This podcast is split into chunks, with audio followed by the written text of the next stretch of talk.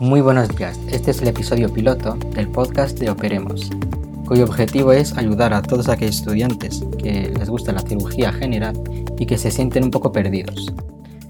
En este primer episodio trataremos un tema que suele aparecer en algunos estudiantes y es la duda sobre si uno es capaz o no de desenvolverse bien en, el quirófano y si realmente es válido como cirujano. Yo creo que como todo aquello que es bueno en la vida eh, suele, eh, suele tener dificultades al principio y que realmente la clave está en, trabajar, en eh, trabajar en uno mismo para poder ir superando los déficits que uno cree que tiene o las carencias que uno tiene y suplirlas con aquello que le falta y compensarlas con su propia personalidad. Entonces, yo propongo seis cualidades internas que a uno le pueden ayudar tanto en la vida en general como eh, para aprender las cualidades de, un cirujano. Eh, son seis y los he agrupado en pares, porque uno va de la mano de la otra. la primera sería la humildad. Yo creo que la humildad eh, es una cualidad básica y que independientemente de que uno sepa más o menos, debe anteponer la humildad. La humildad es simplemente el ser cauto al principio, dejar mucho margen para aprender y ser honesto. Es decir, si uno no sabe hacer cierta cosa, eh, comunicarlo con confianza.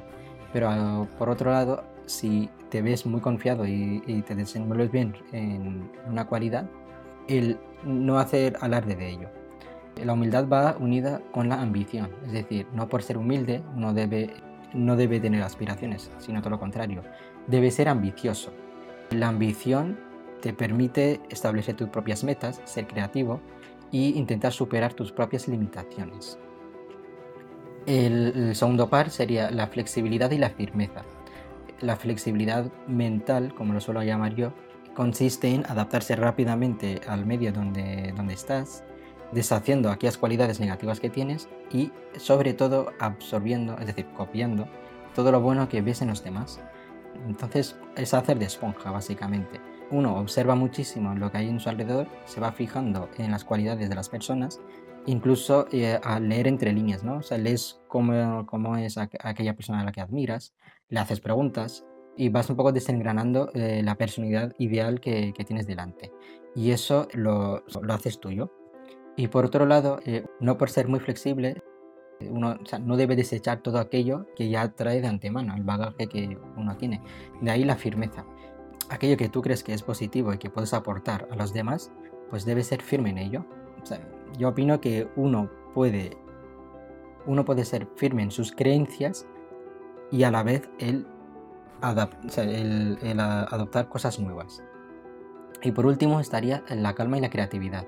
Yo creo que un, cirujano debe ser una persona calmada, calmada es, es, decir, independientemente de la situación en la que esté, tener eh, la mente despejada, estar atento al medio y no sucumbirse al agobio, al estrés, etc. Pero a la vez debe ser creativo. Es decir, la calma no quiere decir pasividad, sino quiere decir calma interna para poder pensar más, para poder relacionar más las cosas. Y, yo creo que esto último sobre todo se consigue dedicando tiempo para uno mismo al día. Si dedicas tiempo a la reflexión personal, aumentas muchísimo la creatividad y eso te permite explorar vías nuevas, es decir, desde hacer cosas que otros a lo mejor no han hecho mucho, hasta sacar soluciones nuevas eh, para algo incluso rutinario.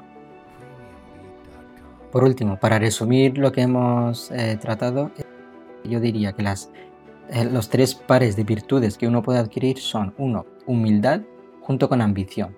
2. Flexibilidad personal con firmeza. Y tres, calma, calma interna, junto con creatividad. Esto ha sido todo por hoy, para el episodio número uno. Para el siguiente lo haremos más y mejor. Soy Umeriyas Han Hanum, estudiante de sexto de medicina de la Universidad Autónoma de Madrid. Si quieren contactar conmigo, pueden hacerlo a través del correo electrónico indicado en la descripción, a través de mi Twitter, que es arroba 17 a través de LinkedIn indicado en la descripción. El placer ha sido mío de poder transmitir este episodio. Muchas gracias.